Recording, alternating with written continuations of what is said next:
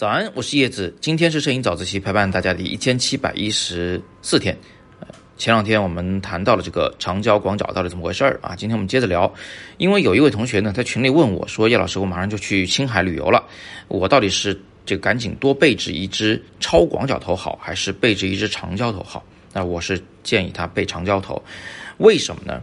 嗯，因为超广角头它在宏大空间中反而是不实用的。没有长焦那么实用，这个事情到底是怎么回事儿啊？我们到底应该什么时候用广角，什么时候用长焦？那今天呢，就跟大家简单聊一聊。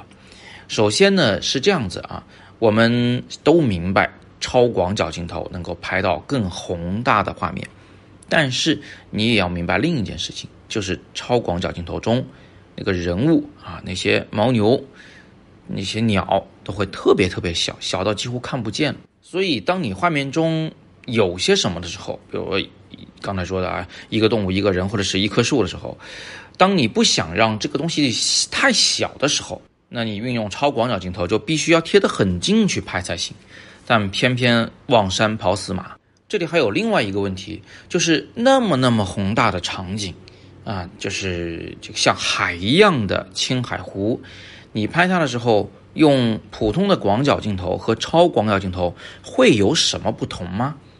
其实大体的画面感觉是类似的啊，是超广角镜头能在左边右边再多拍点东西进来，但是大体感觉是类似的，因为它就是一片地平线，就是一个宏大场景。说实话，我现在用中焦镜头拍这湖，它的感觉还是类似的，反正你也看不到湖对岸嘛。我的意思是，越是宏大场景，你用超广角镜头呢，就越不是必要的。反过来。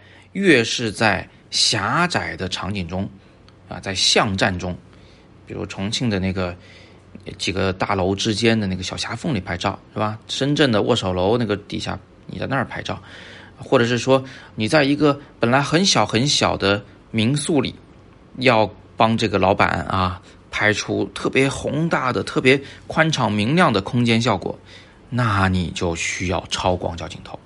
我再重复一次，是。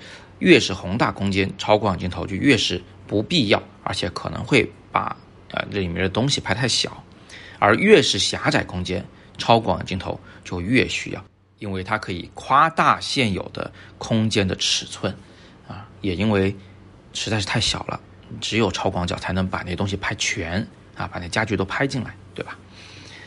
那所以以此类推，你就知道长焦镜头什么时候适用了。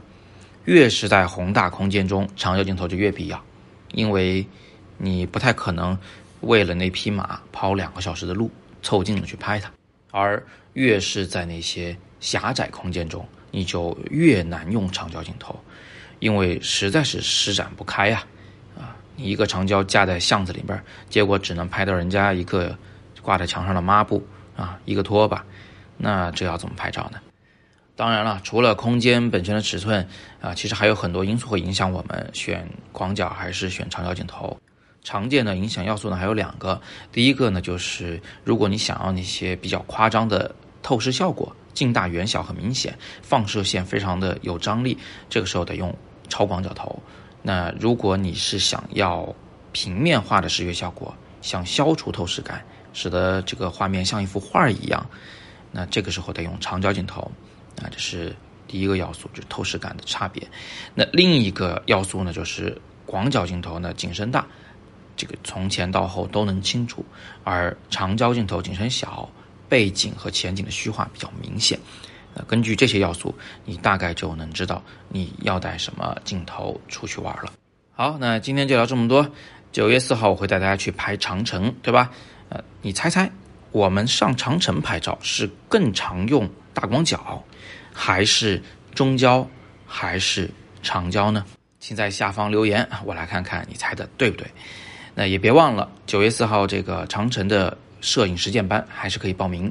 大家可以在微信公众号“摄影早自习”里边找到今天的帖子，然后呢，在底部阅读原文戳进去，或者是在语音下方那个海报戳进去，都可以了解课程详情。